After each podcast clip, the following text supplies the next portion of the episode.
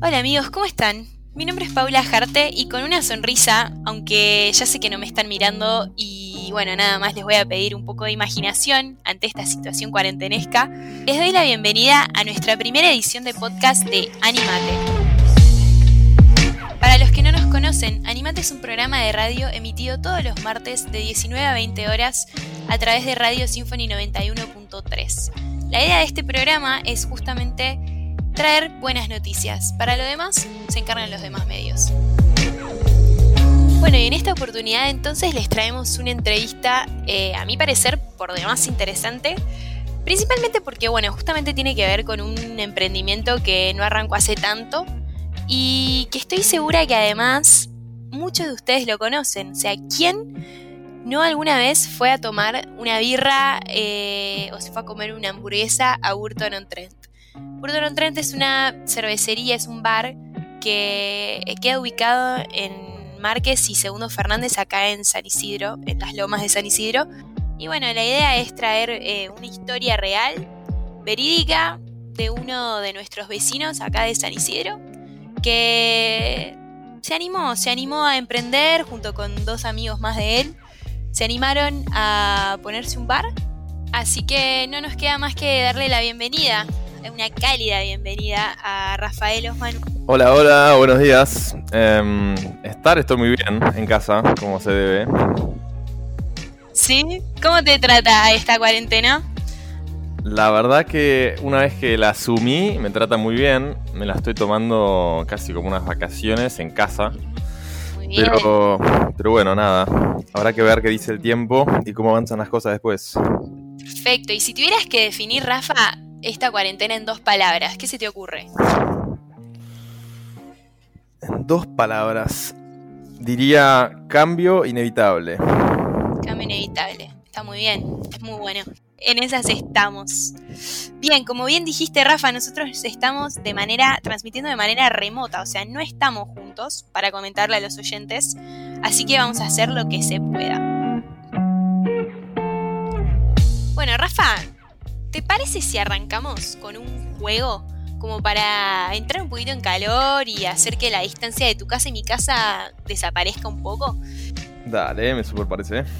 Mira, el juego en realidad consiste, o a mí me gusta llamarlo rapidito, rapidito para mi derecha.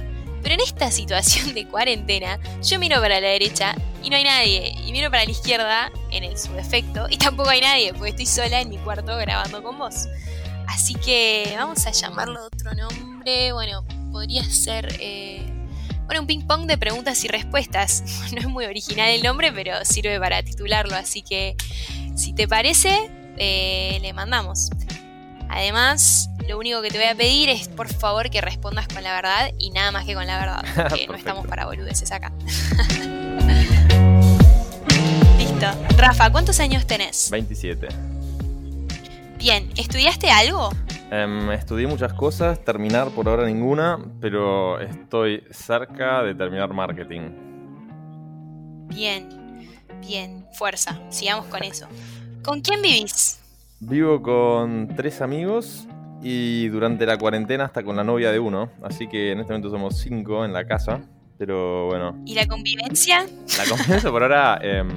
muy entretenida, divertida y bueno, amigable. Yo creo que como todos sabemos que nadie se puede escapar, no queda otra, así que... Pero no... Hay que ponerle onda sí o sí. Todos le ponen onda. Bien, ¿entrenas? Entreno em, raro, creo que me pasa algo que le está pasando a mucha gente, que está entrenando más durante cuarentena de lo que entrenaba antes. Sí, totalmente. Creo que vamos a salir todos tuneados de cuarentena y después salimos y ya volvemos a engordar, ah, es obvio. Puede ser. ¿Tenés alguna pasión bien marcada, Rafa? Em, mi pasión es el agua. Cualquier deporte que se pueda hacer sobre el agua em, me apasiona, la verdad. Muy bien, comparto. Bien, y perdón por la pregunta medio apocalíptica, pero si tuvieras que elegir a un compañero de tu casa de estos que contabas, para que te acompañe a matar zombies, ¿quién uh, sería? Elijo a Nachito, sí o sí, para que se lo imaginen. mide, mide 1,68, petizo, gigante, rugbyer, em, pelado, da más miedo que un zombie, creo. o sea que te mantendría bien protegido, muy bien. Sí, sí. Bien, ¿qué preferís, Rafa? ¿Un día de kite o un día de wakeboard? Ya que me dijiste que te gusta el agua. Eh, un día de kite. Por 100%, no se duda. ¿Ir al boliche o a una fiesta en una casa? Fiesta en una casa, tampoco se duda. Muy bien, muy bien, no sos tan bolichero. ¿Y rubia o negra? De birra estoy hablando, ¿eh? Estoy hablando de birra, por favor, que no se malinterprete. Em, en este momento estoy más por las negras, tengo que decir. ¿Por em, qué? Yo creo que de tomar tanta cerveza, como que es como que uno pasa a otro escalón y ya como que una rubia clásica tiene que ser algo muy especial para que me tiente. Así que hoy por hoy, si me tomo una cervecita, ya que tampoco no lo hago en tanta cantidad, como que prefiero algo un poco diferente, más fuerte. Ok, ok. Bueno, Rafa, aprovecho esto para que cuentes un poco. Este juego fue un poco para distender y para que, nada, te conozcamos un poco de manera medio extraña. Pero ahora te voy a dar, si quieres, unos minutos como para que te presentes y cuentes un poco quién sos, qué aspiraciones tenés en la vida, qué quieres ser cuando seas grande. Nada, mentira. Pero necesito que le cuentes al público quién sos y cuál es tu emprendimiento en este momento. Para eso estás acá. Em, bueno, me llamo Rafael Osman, como ya saben. Em, estoy a un semestre de recibirme de marketer, bueno, de licenciado en marketing. Y bueno, desde que arranqué la carrera siempre me gustó, me encantó la cerveza. Yo desde el día que terminé el colegio, más o menos, que cumplí 18, que empecé a fabricar cerveza en el quincho de mi casa con dos amigos más y desde entonces que el rumbo de mi vida gira un poco en torno a eso. Así que bueno, eh, hace... Se sería el amor a la birra, amor a la birra, básicamente. 100%. Lo que me pasó es que, bueno, fui a un colegio alemán y me pasó lo que le pasó también a mis compañeros. Y es que nosotros en algún momento viajamos a Alemania y después de probar esa cerveza, llegar acá y probar las cervezas industriales, no había alguna comparación. Entonces, eh, dijimos, bueno, no puede ser tan difícil hacer cerveza en casa. Entramos a YouTube, cómo se hace cerveza, obvio. Y empezamos con una boya de cocina en la casa. Em, después nos cayó un equipo de cervecero medio que del cielo, donado por un tío que no lo usaba. Y no lo sabíamos, pero era un equipo muy grande de 500 litros. Así que ahí ya no quedaba otra que venderlo, porque... O sea, para, cocinar, estás hablando, ¿no? Y después un día, em, comiendo un pancho en la esquina de Burton, en la escuelita, no sé si conocen, muy buena panchería. Em, vi que estaban vaciando el local por completo, sacando las heladeras, freezer y todo. Y bueno, les pregunté por qué se iban. Y me dijeron que básicamente nada, dejaban el negocio. Así que no sabía quién iba a entrar. Y cuando les pregunto, me dicen, bueno, el que pague. Al mejor postor, básicamente. Así que. Al mejor postor. Así que bueno, llamé a la inmobiliaria, hice una oferta y de pronto, 15 días más tarde, teníamos el local alquilado para nosotros. Y bueno, ya arrancamos. Ah, listo. Pero Rafa, esto suena así que... como medio una especie de eventos afortunados, por así decirlo. O sea, una cosa fue llevando a la otra. ¿Qué a ver, ¿de dónde surgieron esas ganas de emprender? Porque digo, una cosa es hacer birra con tus amigos en el quincho de tu casa, que estoy segura que mucha gente lo hace, muchos, eh, yo tengo un montón de grupos de amigos que incursionaron en eso. Y otra cosa es terminar teniendo un bar, en realidad dos bares, porque Burton abrió otro en Belgrano, si no me equivoco. Em, y otra cosa es terminar teniendo un bar que en algún punto es rentable, porque si no, no estaría hoy funcionando. Eh, digamos, ¿qué, cuál, cuáles fueron los factores, cuáles fueron los ingredientes ahí que, uno, que ustedes pudieron poner para que esto pudiera em, ser.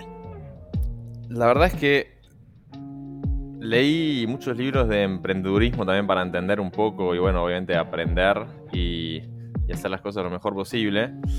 Y lo que describe, hay un, hay un, libro que lo escribe muy bien, que dice como que el emprendedor no es algo que se hace, sino que se nace que dice que lo que tiene en común la gente que emprende es un cierto deseo a la adrenalina.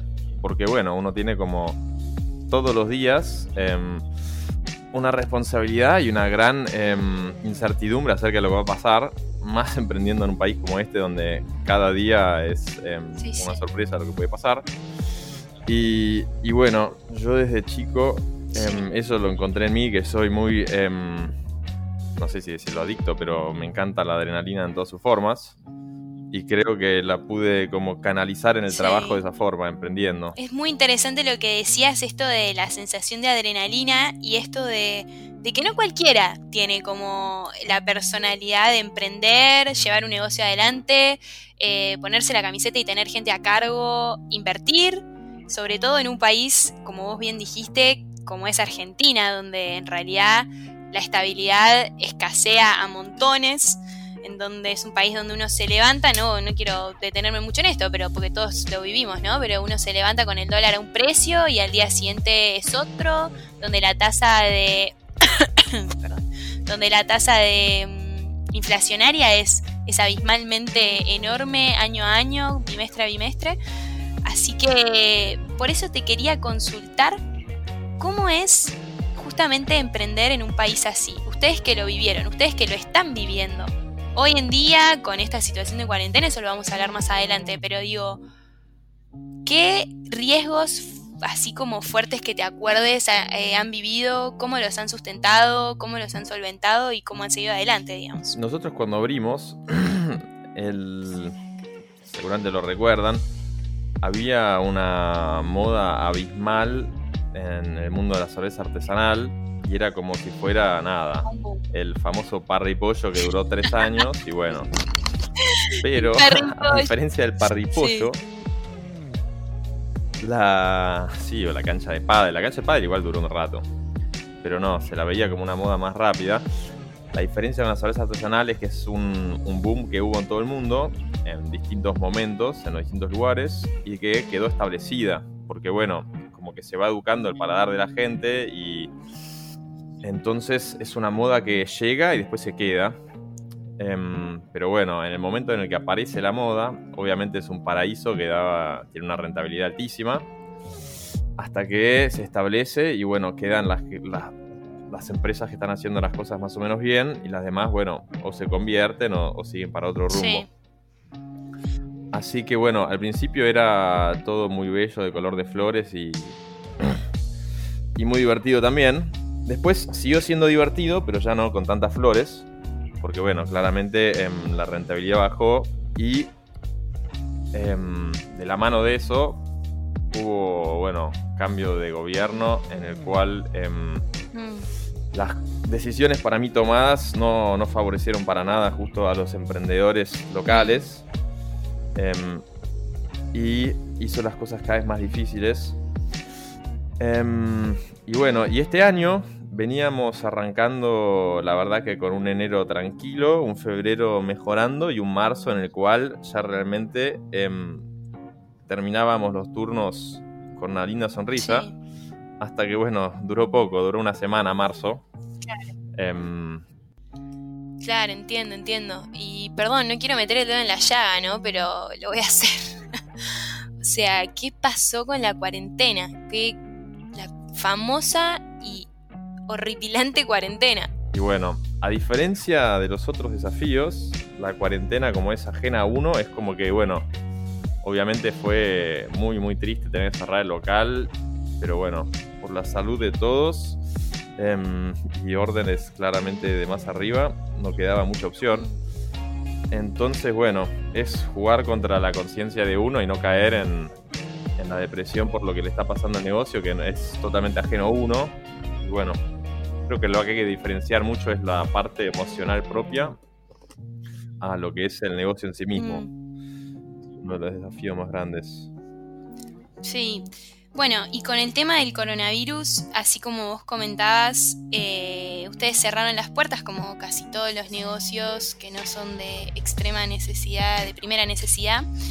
Em, ¿Cómo ¿Cómo enfrentan esta situación? A ver, o sea, ¿esto significa que ingresos no va a haber por uno, dos meses, mes y medio? No lo sabemos, no sabemos cuánto va a extenderse esto.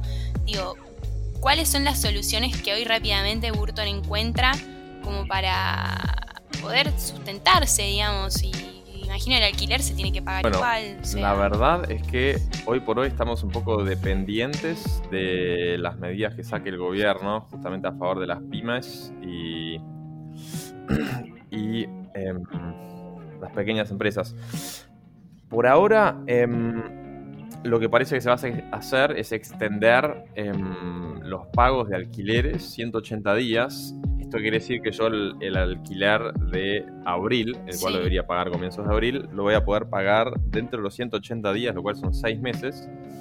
Con lo cual, bueno, el peso del alquiler, que es uno de los más grandes, hmm. ya cede. Em, y después están dando a trabajadores justamente de los que tienen mayor necesidad, con ciertas em, específicas, con ciertos requisitos, em, están dando un cierto apoyo económico, con lo cual se puede cubrir también una parte de los, una parte de los sueldos. Bueno, sí, tal cual. Por lo menos hoy en día el gobierno se está haciendo cargo de algunas políticas como para apoyar a las pymes y en un punto eso sirve. Pero Rafa, contame, vi algo por las redes de que están vendiendo un brindis. Eh, ¿qué, ¿Cómo es la movida que están haciendo como para promover un poco más eh, em, Básicamente lo que hacemos es invitarlos a comprar un brindis para el día que termine esta extensa cuarentena, para que vengan a brindar con quienes más quieran al local. Em, así que bueno, en nuestro Instagram igual es Burton-OT. En nuestra bio van a ver que hay un link donde se puede entrar y a través de Mercado Pago, con cualquier tarjeta, se puede comprar em, bueno, la cantidad de brindis que ustedes quieran. Espero que, sean muchos, porque esta, esta cuarentena está hay una abstinencia de alcohol, me parece. Ah, importante, importante. Bien. Pero bueno, así que más allá de esas pequeñas medidas que hacemos, que no, no mueven de gran manera la aguja, pero ayudan un montón, montón más que nada para el día que tengamos que abrir. Lo que queremos hacer con eso es evitar de tener que sacar un, préstamo, que es una de las medidas que se puede hacer. Em, hoy por hoy están ofreciendo préstamos con tasas muy bajas, hasta más bajas que la inflación, que digamos. Sí. Pero más allá de eso, uno se entierra más aún con un préstamo. Em, así que bueno, nuestra idea es evitarlo con medidas como esta, así que están todos muy bienvenidos a brindar cuando ah, reabramos las puertas, que eso les prometo que vamos a hacer. Em, una fiesta, algo, un evento, sí. En este momento, es uno de esos momentos donde uno creo que más depende del Estado y creo que es, em, bueno, es el único que puede mantener a pie al país en un momento como este. Totalmente. Igualmente las cosas que estás contando, o sea, con respecto a las pymes, dentro de todo ayudan un poco, ¿o no? O sea, dando un em. juicio de valor al respecto de esto, ¿no? Como... Dando un juicio de valor... por así decirlo, ¿o no? ¿O qué pensás vos? Sí, yo creo que bueno, en este momento con la crisis que hay, las medidas que están tomando me parecieron hasta ahora, bueno, un tanto acertadas. Em, y sí están dando una mano y bueno, espero que sea más grande aún por lo que escuché, lo va a hacer. Bueno, me alegra, me alegra entonces que por lo menos haya alguna salida o algo a esta interminable cuarentena como vos bien dijiste. Me quedó, Rafa, una pregunta en el tintero que me interesaba hacerte y justo seguimos charlando, que fue tiene que ver con esto de que vos me contabas de la adrenalina de emprender y por qué el emprender y mandarse en el emprendurismo y demás. O sea, ¿qué pasa con el miedo de que esto no sea rentable? Te lo pregunto porque, a ver, yo estuve investigando un poco y hubo una encuesta a nivel global sobre emprendedores donde más del 70% aspira a tener un negocio propio, ¿sí? Ahora, en Argentina específicamente, más del 60% sueña con ser su propio jefe, pero lo triste de este dato es que más de la mitad de los emprendedores o de estos encuestados no creen que tengan la oportunidad justamente por la situación del país y por este miedo de la rentabilidad. Me pregunto, ¿cómo es que ustedes tres, porque sé que son tres, ¿verdad? ¿O me estoy confundiendo? muy correcto, somos tres. Son tres cofundadores, por así decirlo. ¿Cómo o sea, dieron frente a este, a este miedo que estoy segura que tuvieron. O sea, estoy segura. Em, sí, es un miedo que bueno, que tenemos todos cuando aprendemos. Em, lo que pasa cuando uno em, emprende en un rubro clásico como puede ser un bar, una cervecería, hamburguesería, es un rubro el cual ya está, digamos, de una forma em, probado, ¿no? Digamos, uno sabe que no, no, estoy inventando la pólvora, sino que, bueno, uno está en un rubro el cual sabe que en su medida funciona, ya fue probado en un montón de lugares, de un montón de formas. Entonces, entrar a emprender en un rubro así, em, obvio que hay un montón de locales que abren y es un tiempo funden y cierran porque, bueno, no le pudieron encontrar la vuelta. Pero creo que no tiene el riesgo que tiene otros emprendimientos, los cuales pueden ser como más em, innovadores, que digamos. la intriga está desde el día uno, eso por supuesto. Y nosotros hicimos un montón de, de cálculos y posibilidades de venta y demás y al final uno llega a la conclusión de que si no lo prueba no va a saber la verdad si, si juega para positivo o negativo.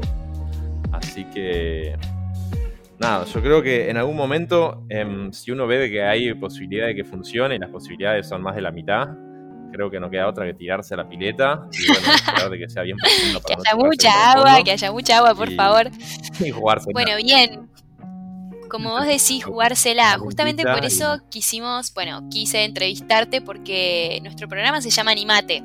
Y justamente promovemos, primero que nada, o sea, la radio es local y tiene un alcance, digamos, en todo lo que es Gran Buenos Aires Norte. ¿sí? Obviamente después tenemos el streaming y demás, pero a mí me interesa dar a luz y dar a conocer ciertos proyectos de emprendedores y gente local, porque justamente las personas que escuchan esta radio son de acá. Entonces, eh, alentar a que estos emprendedores puedan acercarse y darse a conocer, que puedan contar qué es lo que, cómo sucedió, qué situación, en qué situación se encuentran hoy con respecto a la cuarentena, qué medidas se están tomando, como por ejemplo la de tu futuro brindis, que estoy segura de que, y tengo ganas de que todos los oyentes por favor compren una pinta, porque yo tengo ganas de ir a festejar el término de esta, la, la finalización de esta cuarentena. Em, así que bueno, justamente eso, me quedo con lo que vos decís de jugársela y tirarse a la pileta. Eso es lo, lindo de esto y es lo importante de la vida, poder, poder jugársela, porque si no, ¿de qué, hay, qué queda, no? Como última pregunta, Rafa, ¿qué es lo que le dirías a un, más allá del jugársela y demás, qué le dirías a un joven emprendedor que tiene ganas de salir adelante con algún negocio ahora sí? Um el consejo más grande que le daría, si está con una idea y no sabe si hacerla o no, em, es que haga una prueba de su negocio de la manera más pequeña y mínima posible, con el menor costo posible. Em, como si querés que te doy un ejemplo. Em, por ejemplo, se te ocurre decir de que estaría bueno vender una tijera súper especial para cortarse las uñas que trajiste de no sé dónde, que querés importar de China y traer un container porque sabes que va a funcionar. Em, antes de importar el container y hasta contactarte con un chino, publicalo en algún lado, por ejemplo, no sé, en alguna red de ventas como Mercado Libre por internet, hacer una cierta publicidad y ofrecer el producto sin siquiera tenerlo. Em, obvio que con respeto, porque si alguien compra es porque lo quiere, pero bueno, le contestará diciendo que una prueba y demás, y si uno dice la verdad no va a haber problema, se le devuelve el dinero, y uno así puede hacer una prueba de que es un emprendimiento en, cuánto tiempo vendió, cuánto se vendieron, puede llegar a funcionar o no. Yo creo que eso es lo, algo que muchos se la juegan ya con un todo, sin siquiera probar una pruebita chiquita. En el caso de poner un bar es un poco más difícil porque ya no, no, hay mucho punto medio. bueno, pero ponele que no hay un, un punto medio, que tiene que ser eh, al 100. O sea, ¿qué, qué recomendás en ese caso? Y en el caso de que no haya un punto medio, claro, no. como es en un bar, la otra recomendación que les hago es que se la jueguen al 100%. O sea, si dicen, che, quiero ponerme una cafetería super gourmet con café traído de la India, que lo hagan en la mejor ubicación, que es una de las cosas más importantes para todo lo que sea gastronomía. Pongan el local como lo soñaron, que traigan todo como lo quisieron hacer, porque probar un proyecto a medio tampoco es referencia. Así que bueno, o probarlo con lo mínimo o probarlo al 100%, es lo que, lo que aconsejaría. Bueno, Rafa, muchísimas gracias por tu tiempo, por tus consejos y por tu experiencia. Siempre es bueno eh, escuchar ciertas historias de gente que por ahí ya pasó por estas situaciones y que ya está en el mundo del emprendedurismo, qué palabra que me cuesta tanto. Eh, a ver, ¿vos puedes decirla tres veces? Uf, mirá que yo soy muy malo eh, con esas cosas, pero puedo a Emprendedurismo, emprendedurismo, Ah, re bien, pero porque sos un emprendedor, ahí está, te salió re fácil. Puede ser. Pero bueno, sí, o sea, porque yo lo que veo, a ver, es una cosa de donde los jóvenes hoy en día cada vez más tenemos ganas de emprender, tenemos ganas de ser nuestro propio jefe, ya la oficina, ocho horas, cumplimiento de horas y porque sí, no nos está cerrando. Entonces, eh, hay que empezar a buscar nuevas, nuevas formas de, generar negocios. Así que por eso es que estás hoy acá contándonos un poco tu experiencia y espero que esto sirva para alguien más. Obviamente el que tenga alguna duda o quiera seguir charlando con Rafa, estoy segura que, que ahí ya tiraste las redes de tu de Burton, ¿no?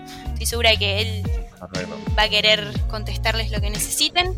Así que bueno, te agradezco mucho y espero que esta cuarentena sea lo más leve posible para ustedes, oyentes, y para nosotros que estamos acá también.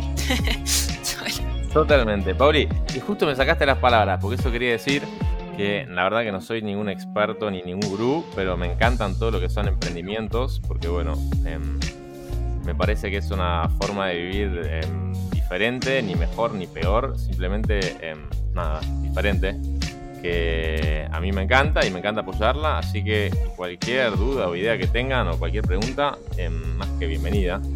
No sé si la voy a poder contestar, pero bueno, la voy a escuchar al menos. Perfecto, perfecto. Bueno, entonces mandamos un beso, gracias a la gente que nos está escuchando del otro lado, gracias Rafa por participar y por dedicar tu tiempo a esto. Y bueno, que sea la cuarentena de la mejor manera, gente, aprovechen el tiempo. Tampoco me voy a poner a a explicar qué cosas pueden hacer en la cuarentena y qué no. Yo creo que cada uno sabrá y encima Instagram está lleno de videitos que verifican y dan un montón de ideas, así que ese no es mi rol. Pero bueno, desde ya muchas gracias por estar del otro lado. Mi nombre es Paula Jarte y nos veremos en la próxima transmisión.